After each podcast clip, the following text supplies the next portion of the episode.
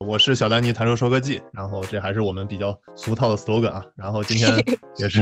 有幸请到了依然还有艾玛。然后依然呢是这个火星人马斯克这书的作者，这个和电动艾玛是一起合著的。然后那这本书马上发了。然后另外呢，依然其实是之前未来的 PR 总监，然后也是这个知乎的大 V 嘛。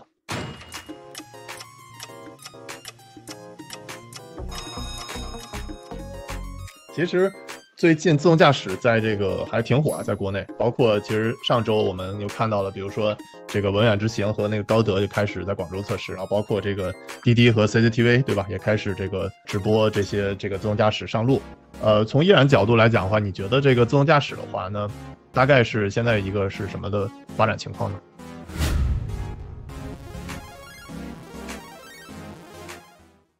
呃，我觉得自动驾驶其实过了第一波这个最狂热的这个阶段了，因为。就是首先，我认为这是一个非常伟大的科技啊。然后呢，这也是一个特别难的科技，因为它不是这个腾讯读书，它也不是这个一个一个今日头条的新闻 APP，它也不是让我们到线下店去买外卖，它不是那么轻的东西，它是一个其实非常重的东西。所以这个新科技在人类社会大家关注到它，到它发展到最后能用，其实可能要好几十年啊。但是因为一个一个新的东西刚出来的时候，大家会往往会过于激动，对吧？就好像你今天刚约会，第一次约会一个漂亮姑娘，往往你也会过于的激动，然后特别的这个投入。啊，我觉得现在这个自动驾驶发展状态，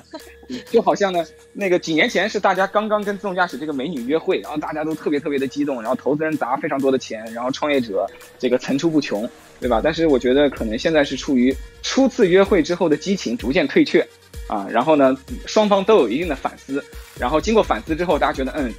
对方还是挺好的，啊，然后所以我觉得现在自动驾驶处于一个过了高峰掉下来，然后再。往上这个很有很有这个耐心的去攀爬的这么一个阶段。有同学问，一直都想知道的，大家就是说，呃，关于自动驾驶哪家强？其实我们上周四的那个直播也有聊过。然后我不知道依然你怎么看这个问题？你之前不是说过，你觉得自动驾驶是有不同的门派的嘛？有六大门派。那你可不可以说一下，你觉得这六大门派到底哪一家能够最先跑出来？啊，对。那我最近又做了一个新的梳理啊，我觉得这个。六个门派吧，呃，第一个门派呢，我觉得呢是这个呃出行公司啊，比如说这个美国就有 Uber，那中国就有滴滴，那这类公司的话呢，他们显然是非常要重视自动驾驶这个技术的，因为如果他们不掌握这个技术，就会有一个掌握这个技术的公司重新做一个自动驾驶出行公司，然后瞬间就会把以前的这个出行平台给干掉啊，所以这些公司呢可以说是第一个这个门派。那这个公司的特点呢，我觉得他们是。他们最强的优势就是他们掌握了大量的出行车队，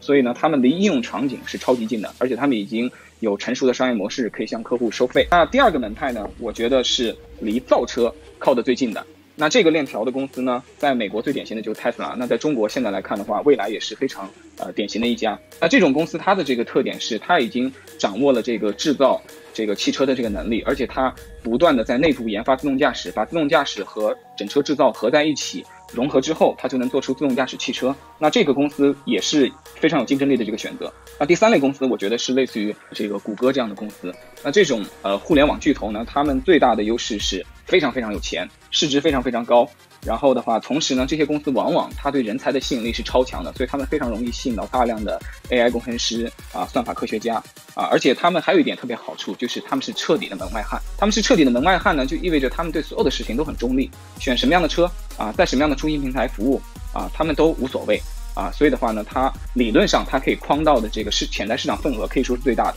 那我觉得还有第四类，第四类是一些。可能对于普通的这个朋友来讲没有那么熟悉，但是对于汽车从业者非常熟悉的公司，就是传统的所谓的汽车行业的一级供应商。那这类供应商最典型的就是德国博世啊，像这样的公司，他们常年掌握了为汽车提供一级的核心零部件的这个能力，所以说他们其实在造车这件事情上是掌握了非常多的核心技术的。他们也会非常希望加入到新的自动驾驶时代的竞争啊。然后最后两类公司，我觉得可能大家一般不太会想得到，第一个是电商巨头。啊，典型的就像美国的这个亚马逊。那在中国的话呢，我觉得美团包括菜鸟，其实也是啊这个品类。那为什么电商跟这个自动驾驶关系很大呢？原因很简单，因为你要买了东西的话，需要有人帮你送嘛。那现在帮你送的这些物流的这些车辆都是有人驾驶的啊。那么以后这个车辆一旦成为了自动驾驶的车辆，它最终呢，实际上成为了一个人生活的这个第三空间，它肯定会比星巴克更适合做你的第三空间啊。所以那个时候呢，你坐在车里边，你不再去花精力操心这个车的驾驶，也不用去观察路况，那么你会把所有的时间用来游戏、娱乐或者学习或者看新闻。那在这个时候呢，呃，传统的这种视频传媒巨头。啊，会跟这个业务其实也是有非常强的这个相关性的，因为它扩张了它自己的这个用户使用时间啊，所以你会看到像腾讯这样的公司，其实它陆续是投资过蔚来，投资过 Tesla，也投资过一些这个地图公司啊，所以它其实对这块的领域也是一直非常的关注的啊，所以总体来讲呢，现在的这个全球自动驾驶的这个格局，就是大家都看到了一个遥远的模糊的那个皇冠在那里啊，然后现在就像这个黄金之乱的时候啊，所有人都带兵起义啊，大家就都奔。着那个皇冠去，但是现在确实很难讲说谁哪个属性的这个玩家最终有机会去这个称王称霸。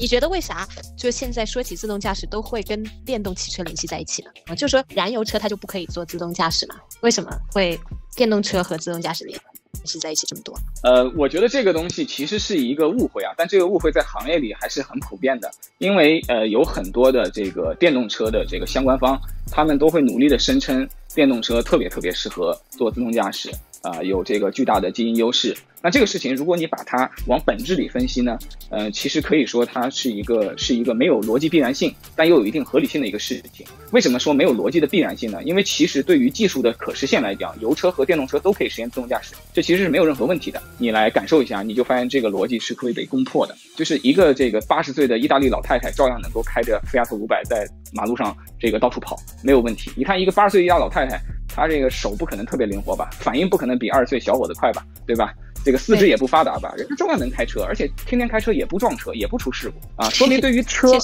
这种这种速度的物体啊，它比蜗牛那肯定是快很多了。但这玩意儿跟飞机、火箭比，它是很慢的一个东西啊。以人类非常粗糙的这个反应能力和手脚协调能力啊，和这个控制油门的这个脚的这个这个敏感性，都能够操控一台车，这个事情是已经被这个世界反复证明过了。那么这个油车，对吧？再不灵敏。它在达到人的灵敏度上，在这个 AI 的加持下是完全没有问题的。这也就是为什么你看那个现在的沃尔沃、奔驰，你随便找一台油车，凡是搭载了这种 L2 自动驾驶辅助的这种油车，你会发现它开启自动驾驶辅助在高速路上跑的时候，就是比你开的稳啊，比你开的速度更均匀。虽然有这样一个现象啊，但是你你会看到市场上很多的这个搞电动车的公司，或者是一些科技创业公司，他们还是会相对来讲比较倾向于说，以后电动车跟自动驾驶是一个很好的组合呢。这个其实不是技术问题，这个是经经济问题啊，因为长期来讲。在最终一定是电动车加自动驾驶是最完美的经济解决方案啊！原因是因为电动车的这个燃料费其实比较便宜啊，所以长期来讲，如果按照一个最理想的模型，假设你把一个城市里所有的车都替换成自动驾驶车。然后这些车又全都是电动车，他们靠充电来补充这个能源，然后再靠自动驾驶来驱动它们。你最后算下来的每公里的平均成本一定比油车好很多啊！因为到那一天的话，这个电池的成本早就降下来了。所以如果说一个终极方案的话，我认为确实是电车加这个自动驾驶啊。这也是这本书里边其实提到过的，就是这个作者啊，Lawrence，他是这个他是以前通用呃全球集团的这个研发和规划的这个一把手，应该说在通用。是仅次于 CEO 的这种这种这种职级，而且控制着核心的这个业务啊。然后他从通用退休以后呢，他不是去一个研究型机构嘛？然后他在那边其实呃做过一个 study，就是在这个在一个美国的一个小城市叫这个恩纳堡吧，好像这个书里边介绍过。然后他在这个小城市做的所有的这个研研究和测试，他当时带着这个呃高等数学非常好的这个这个学术人才，他们一起做的研究，就算出了一个结果，就是最终如果你有一台纯电动。然后高级自动驾驶的这个车，它会比你今天去使用这个人力的这个油车的出租车，大概成本是七分之一左右，所以几乎是下降一个数量级的。这个是在美国。对他这本书里头主要数据都是在美国测试，那在中国的话，对，肯定还是会有一些不一样的。然后，而且我们其实也是在想强调，就是说，那每个人，包括这本书的作者吧，呃，包括我自己的话，其实也都是有不同的角度去来分析一个问题吧。那这本书的话。啊，我觉得可以给你多一些角度去看一些问题，就比如说，我看有一位同学啊，十年内实现自动驾驶，觉得这个可能吗？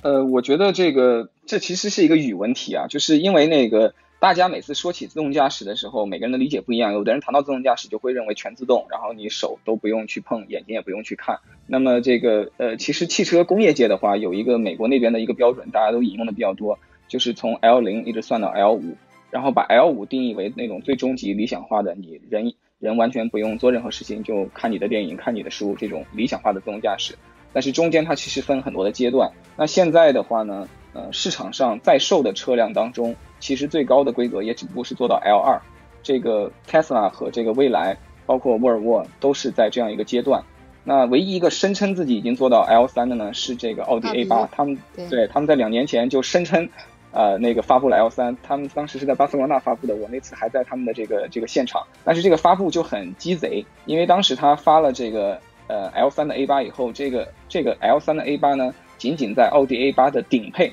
顶配意味着非常昂贵，对吧？买的人就很，所以你可以认为，当时更多的是一个公关和宣传的行为，而不是真正的做了一个已经呃达到大规模量产的 L 三的车啊。所以如果你从 L 五来讲，现在是 L 二嘛，那我觉得其实还有非常长的路要走，也许需要三十年，也许需要四十年啊，这是我的这个看法啊。但是呢，这个今天这些公司就必须出发，必须行动啊，只有这样才有机会，就是三十年后人类真的可以不用自己开车了。它这个事情一定是非常缓慢的、渐进的去推进。就是不要指望第一步就把司机完全替代掉，有可能你的第一步呢，先是让司机开车比以前轻松一些，啊，比以前要安全一些，每年路上少很多的车祸，少牺牲很多的人命，少很多的事故啊，然后改变一些司机的这个工作方式和生活方式，有可能司机的定位呢，会逐渐从这个 driver 走向 operator，就是从这个驾驶员变成这个运营管理者，啊，只是临时偶尔的去驾驶一下，就这个事情，我觉得还有非常。这个漫长的这个道路要一步一步去走。呃，有人问那个 FSD 一直在涨价，然后车一直在降价，以后会不会那个 FSD 比车还贵？的确，这个就是特斯拉就是一个很明显的例子。嗯，这个这个这个很有意思啊。这个其实那个我就想提，我觉得我以前也很也一直都很关心这个问题。然后我觉得这个我们这次推荐的这本书里边，他就做了一定的这个测算。其实根据他的这个估算的话，按照美国那边的情况，最后这个车辆的造价和这个自动驾驶的这个整个这个软硬件套装的这个价格，到最后成本价是差不多的，几乎是一比一的啊。所以都是几千美金的这样一个一个数量级。我觉得在中国应该也差不多。到最终的话，如果一台小型化的自动驾驶车，可能就是车几万块钱，然后这个整个的自动驾驶套件几万块钱，然后合在一起可能是一个十几万的东西。其实可能最后就成了这个公共交通的这个主力了。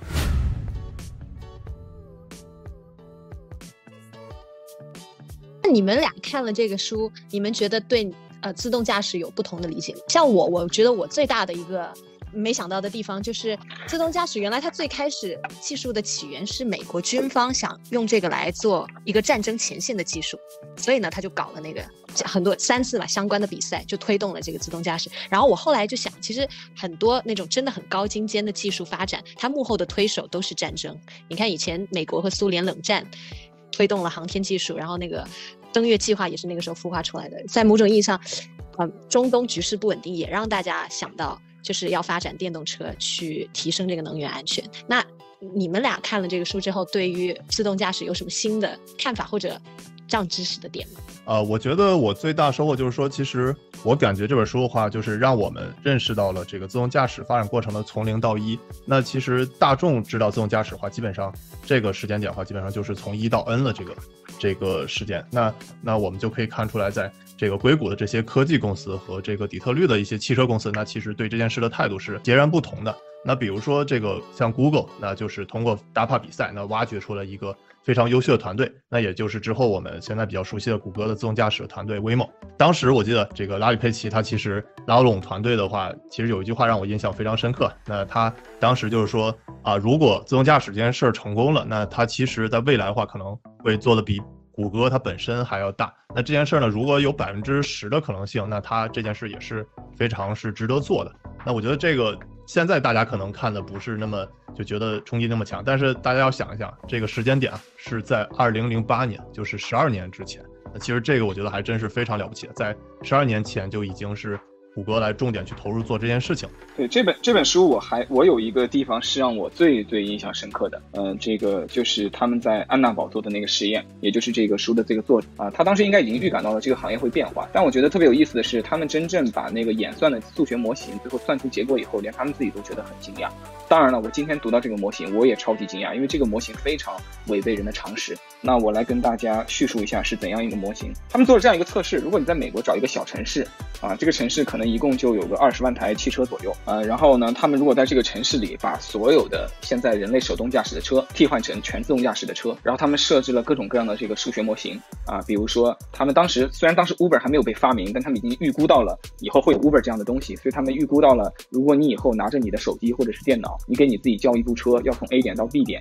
然后他预估到的这个车大概会在两分钟左右来接你。这个用户的场景其实你看跟今天的这个我们用 Uber 滴滴打车是非常类似的。那他在这个基础上，呃，去做照这个预估的话呢，最后发现如果用全部的自动驾驶车来替代掉今天的这个手动驾驶车，答案是车辆要减少百分之九十。这意味着绝大多数人这个的车都可以送进回收站、送进垃圾场，不需要再被持有。那么它这个模型的第一步演算的时候，它是没有考虑早晚高峰的，这也是一个非常重大的这个变数。因为我在未来工作的时候呢，也曾经跟我以前的老板斌哥。对吧？就是交流过这个自动驾驶的问题，我也听过他这个谈论这个事情啊。其实他就特别的提到，这个早高峰、晚高峰的时候，包括伴随的这个潮汐现象，其实是对自动驾驶非常大的一个挑战。因为呃，很多人都希望在早晚高峰是有这种出行的独占权的，有这种路权的独占权的。因为在这个时候，所有人都希望移动啊。在这个时候，如果你靠这个呃出租车，你会发现我们在北京、上海真正是早高峰的时候，出租车是很难打的。但这个时候，如果你不要耽误你的时间的话，你还是得自己独立的拥有一台车。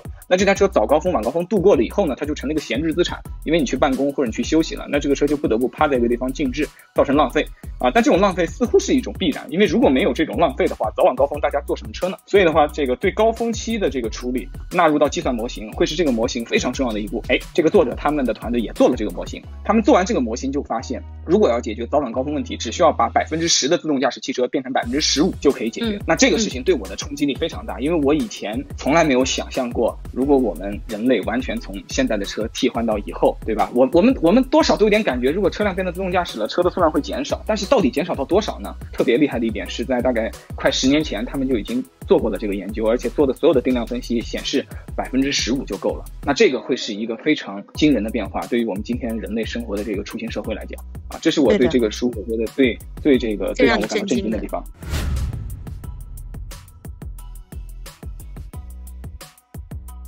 然后我看有一个同学他问这个自动驾驶的伦理问题有讲吗书里面，因为他除了讲技术还有应用方面，其实我觉得这个书偏后部分吧，其实他也说了很多伦理问题，比如说在最后就 diss 了一下特斯拉，你们怎么看？你们你们怎么看关于这个呃自动驾驶的伦理问题？一个是我我想他想表达的一个就是比如说车祸的责任会是归谁的？另外一个伦理问题呢，就是在呃我们从从 L 一 L 二到啊最后 L 四的这个转变上，其实中间有一些人车的分工是。不清晰的，它这个技术可能还不成熟，就让它已经推向了市场。那它中间的这个技术伦理问题，你们会怎么看？我们其实，在上次直播时候也提到，就是说，处在 L 二和 L 三之间的那个这个阶段的话，那责任的话全是在人，对吧？无论是你开这个自动驾驶还是这个辅助驾驶也好，那你责任全是在人。那在 L 四阶段的话，那就是这个责任就是在车了。那目前其实还是在一个呃，如果到 L 三的话，也都是处在一个。比较模糊的这个阶段嘛，伦理问题的话，那其实目前的话没有一个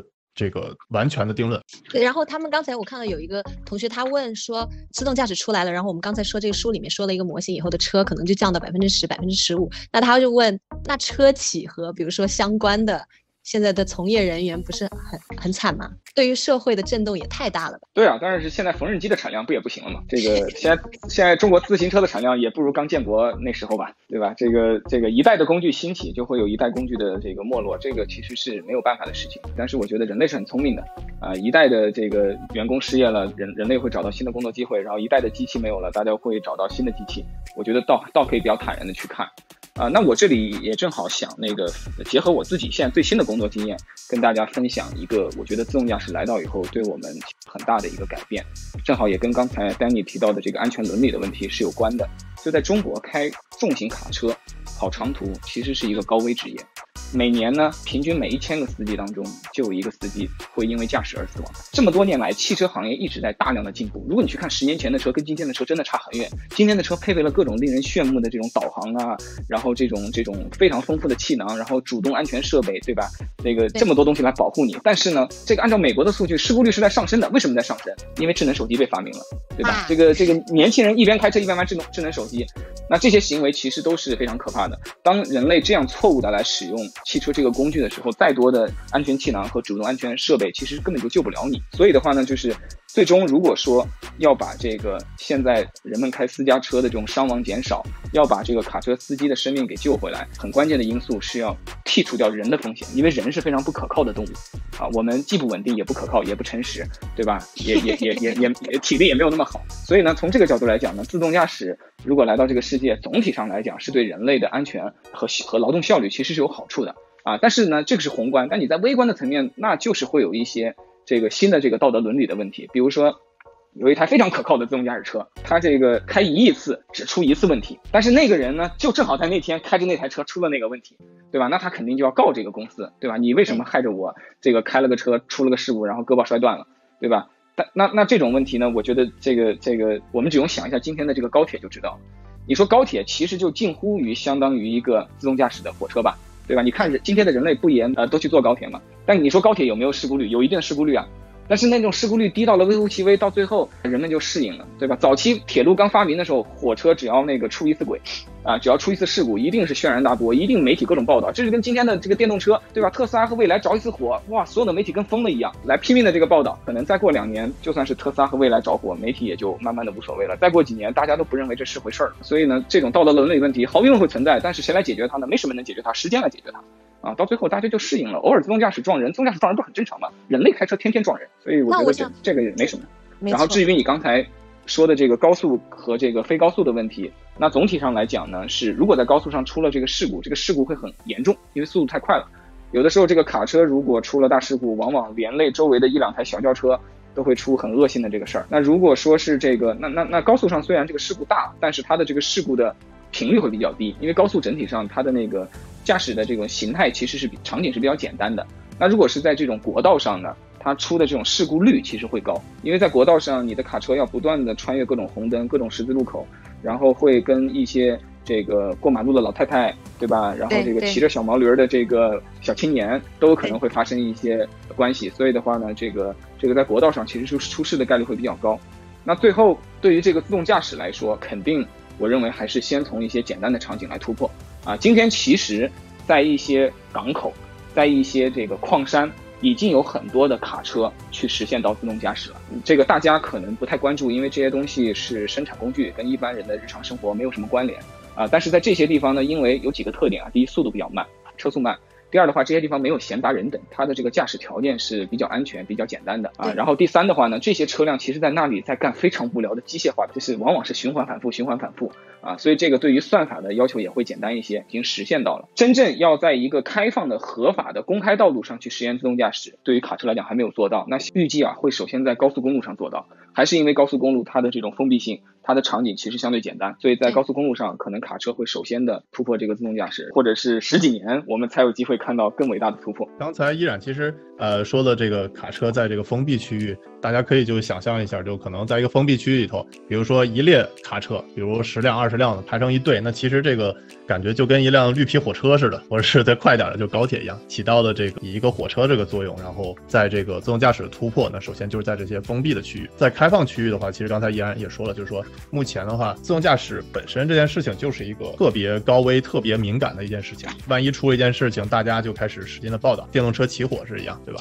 那个自动驾驶这件事情本身是非常敏感，包括这本书里头也说，就是说，呃，自动驾驶这件事情，你做到百分之九十九都是不够的，你必须要做到这个百分之百的可靠的话，那这样的话，大家舆论的压力这样就相对来说就小很多。那目前的话，像这个文远在广州，或者是滴滴在这个。C T V 这个直播测试环呢，都还是配备着这个安全员嘛？那它其实就还是说是自动驾驶，但其实的遇见非常情况下，还是有一个安全员去帮助你去刹车，或是去处理这些特殊的情况。技术能解决很多问题，而且在这个技术发展过程当中，一定是跟这个伦理问题是有冲突的。就比如说大家都会，比如说抵制这些发展的话，那可能会很多人失业，那可能会很多技术它也不是百分之百的靠谱了，那它这过程当中肯定也会出现事儿。那其实技术和伦理这块是有一个非常大的这个偏差，或者是大家是互相抵触的。这本书里头有一个观念，我还是非常印象深刻，就是说，呃，人们其实是抵挡不住这个技术的发展的。为什么呢？就其实，在技术解决问题之后，那本质又会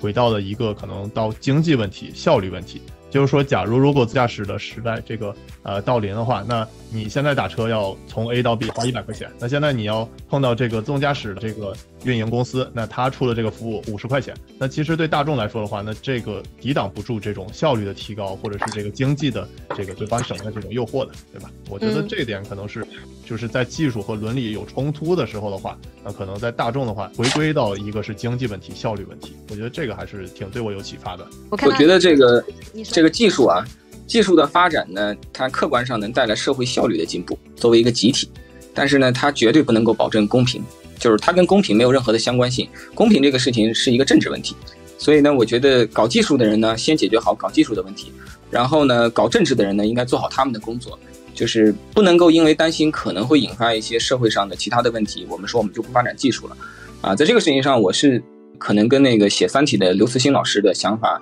是会比较类似的，因为任何一个文明它都追求这个发展啊，所以我觉得人类总体来讲，作为一个集体，我们呃去追求技术进步，其实是为了增强人类文明总体的这个实力，对吧？但是你说今天的文明是不是比一百年前、两百年前先进很多？是的。但你说今天每一个普通人的生活比以前开心吗？这个不一定，对吧？所以呢，我觉得我我们真的只是谈技术，但技术不一定能给每个人带来幸福的。呃，我们可以说一下，就是说这本书《自动时代》给你印象最深刻，或者是转变你的这个一个看法。这个啊，对的，之前我们不是埋了个坑嘛？我觉得主要是现在我们都太急了吧，就是就是你看微信订阅号、朋友圈这些东西改变了我们，我们的阅读习惯越来越快。然后这个书的写作者因为是一个美国的一个老人，对吧？老人家呢，他还停留在上个世纪的文化，所以他这本书写的就是那种循序渐进的那种感觉。前三章写完了，对吧？才刚刚过前戏，然后你肯定就会觉得很慢嘛。然后这个这个，所以一开始会有点不耐烦。啊，当你真的把这本书去有耐心的去把它读完的话，会发现它确实是渐入佳境，而且一开始的铺垫其实很重要，因为它告诉我们的事情是，任何一个特别特别伟大的这个改变，其实在早期来看是一个很微不足道的事情，对吧？你说由军方背景驱动的一个那种技术挑战赛。能有多大的魅力呢？对吧？那个这这个很多的企业和机构经常在办这种机器人大赛、这种编程比赛。我看今天的新闻，阿里也搞了一个数学比赛。呃，很多事情你最开始去看它刚萌芽的时候就没什么了不起，没什么了不起的事情呢。它不断的去激励一些人去往一些人类文明的边缘上走，然后这些最先走到边缘上的人呢，他们就非常的幸福，因为他实际上是在这个领域登上了人类的珠穆朗玛峰。这个书里让我觉得印象特别深刻的地方，谷歌自动驾驶的团队他们成立以后，其实有两个人就显得非常的强。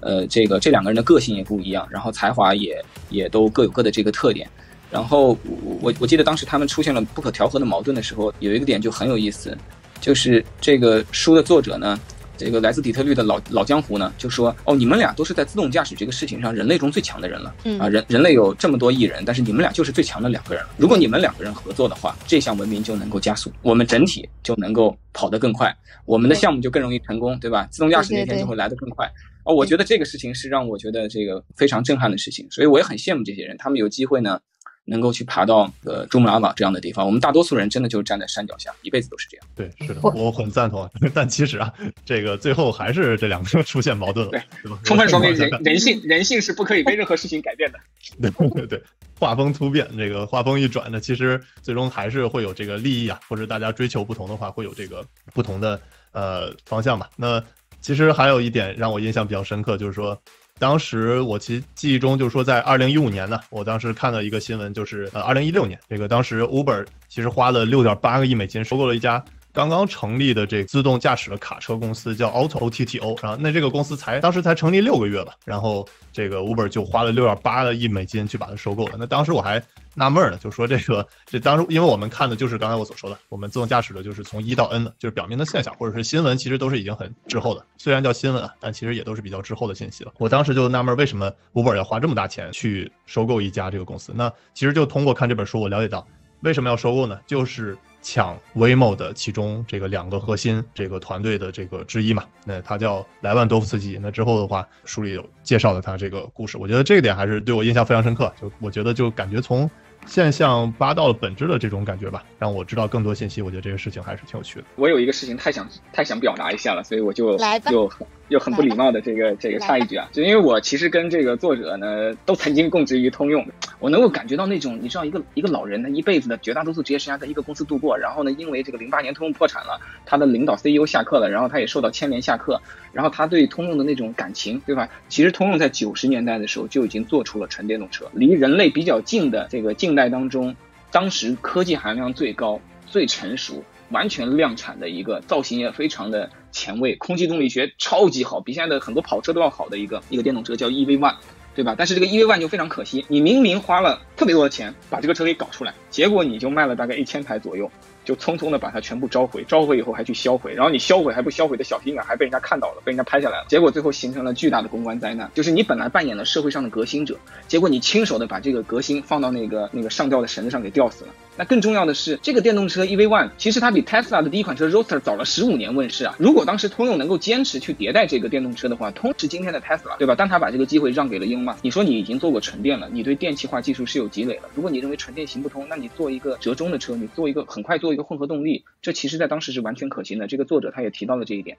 但通用也没有去做。结果混合动力的先驱就变成了这个丰田，丰田的混合动力就陆续的起来，然后在今天显然成为了一个非常杀手级的技术，即将获得非常非常大的份额。通用的燃油车显然跟丰田的混合动力比起来，那个压力就会非常非常的大。他们是有机会领先日本人的，他们也错过了。然后氢能源也是这样，然后自动驾驶车还是这样，对吧？自动驾驶车这个事情说起来也特别巧，其实通用呢在二零一零年前啊，就是在这个作者本人的这个亲自干预下。他们跟现在被小米收购的那个 Segway 做那个平衡车的那个公司，其实是合作开发了一款微型的这个自动驾驶电动车的概念车。那个车当时取的名字叫这个 Puma，跟这个体育用品品牌是重名的。那这个车特别讽刺的是，最创新、最突破的车，但是在美国展出的时候，其实被美国的这个业界，对吧，骂得非常非常的狗血淋头。然后呢，通用又把这个项目给停掉了，没有再往前走一步。当时在美国展出以后，他也来到了中国，因为中国在二零一零年。办了上海世博会，这个事情我印象很深，是我毕业的那一年，我就在世博会的上汽通用的那个馆里看到了 Puma 概念车为原型的一个车，他们在中国起名叫 Ambi。这个你进那个世博馆的通用馆，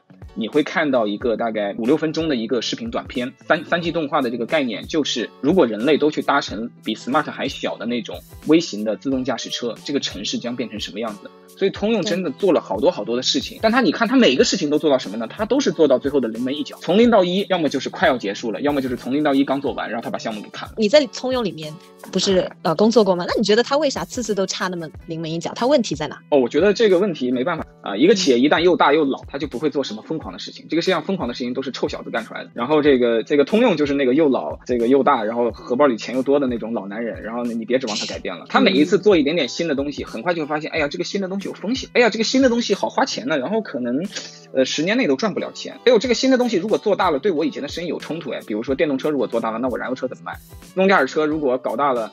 那么我以前的这些不自动驾驶的车该怎么处置呢？内部也会有非常多的这种政治问题，因为所有的决策者绝大多数都是职业经理人，职业经理人的合同才签几年。对吧？他的奖金是按照当年的业绩来算的，而不是按照通用未来三十年的发展来算的。整个这个组织，它只会考虑最短期的这个问题。所以你会发现，通用每次都是做伟大的事情，然后迅速阉割掉它。然后，所以的话，他们把机会让给了 Tesla，让给了这个卡兰尼克。让给了这个 Waymo 项目的这些人，所以很多时候你不能用纯技术的角度来思考问题，对吧？你看这个书里边，这个 Waymo 的前身谷歌做那个自动驾驶的时候，他天天偷偷摸摸的搞一个那个小破车，然后就在路上野蛮的做测试，然后他们天天就怕别人知道，怕媒体报道，处心积虑的想要推动世界进步，并且不惜冒法律的代价和个人的风险，对吧？置个人安危于不顾，然后为了推动人民、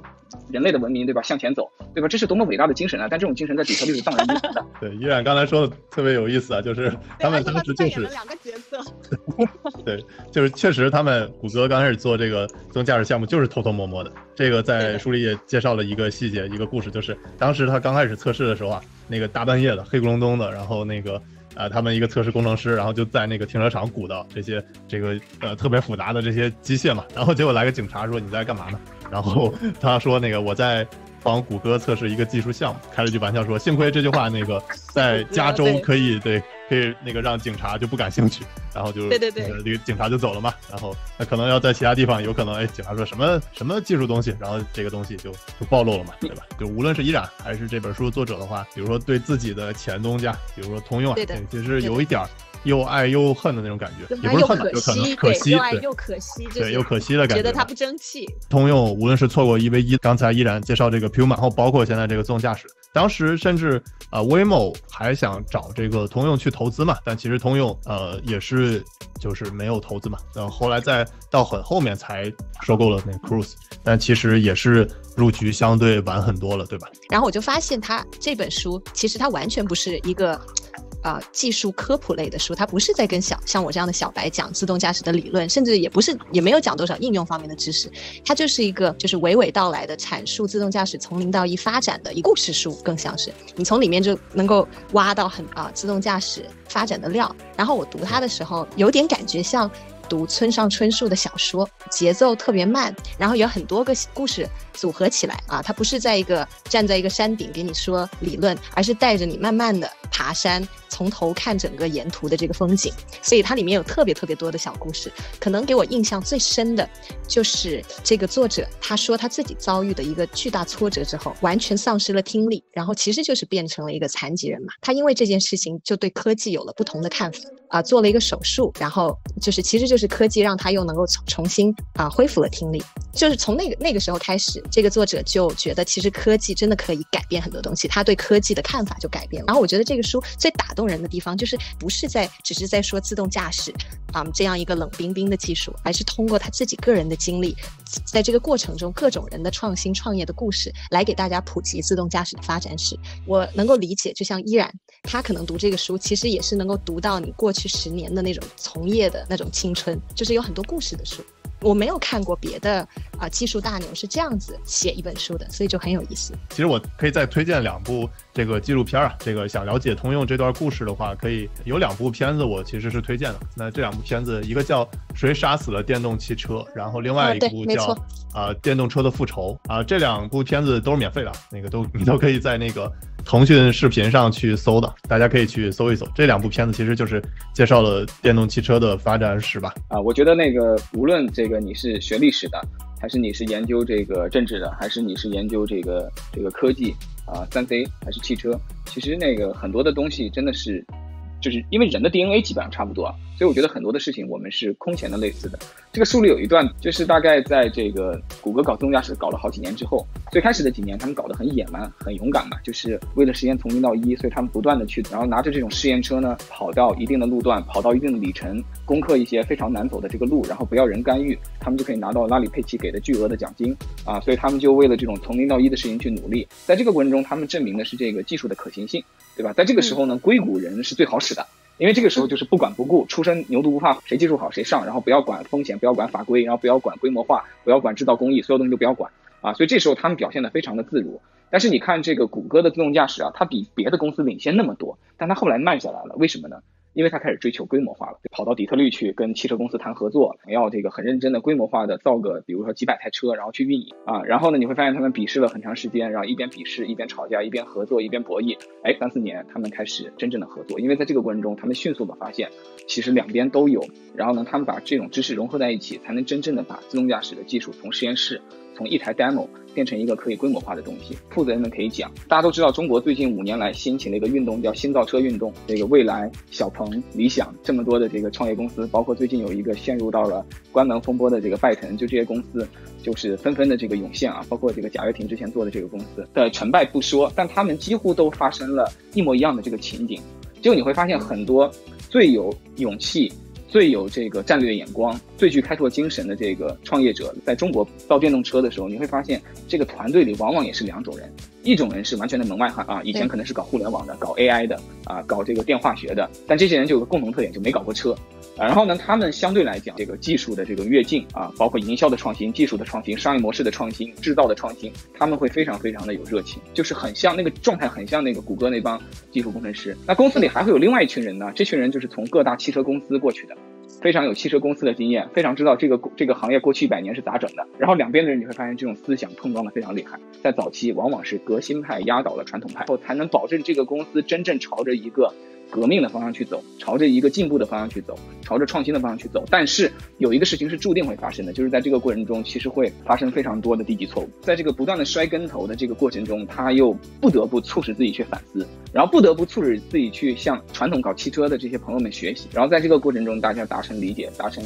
这个妥协啊，然后最后这个公司稳定下来以后，成为一个相对有竞争力的公司。所以你从这个角度来讲，可以说我们说着不同的语言，我们跟硅谷那边发生的事情隔着好多年的这个岁月的这个时间差，但是发生的这个故事的情景情景真的是一模一样。是的，吴晓波写的大败局嘛，对吧？对的，对的，对的。对，Chatbook Do，然后问了一个问题，叫那我们应该怎么看待老车企？有什么值得学的？在硬件的话呢，这些传统车企还是有这个它的优势，但是在未来就相当于竞争的话，维度更多了。那制造严谨性啊，或者是这些硬件造车能力的话，其实是还是不够的。我不知道这个问题你们也这么觉得吗？我的看法会比较赤裸一点啊，这个双方各有优势，但是那个相对来讲，我觉得这个天平啊会更压到这个特斯拉、蔚来这样的公司这一边，因为这类公司他们主要是掌握了一个新时代的技术，掌握了这个消费者需要的明天的价值。只要他把这个创新过程中所有的这些血和泪都给撑过去了，然后没有破产，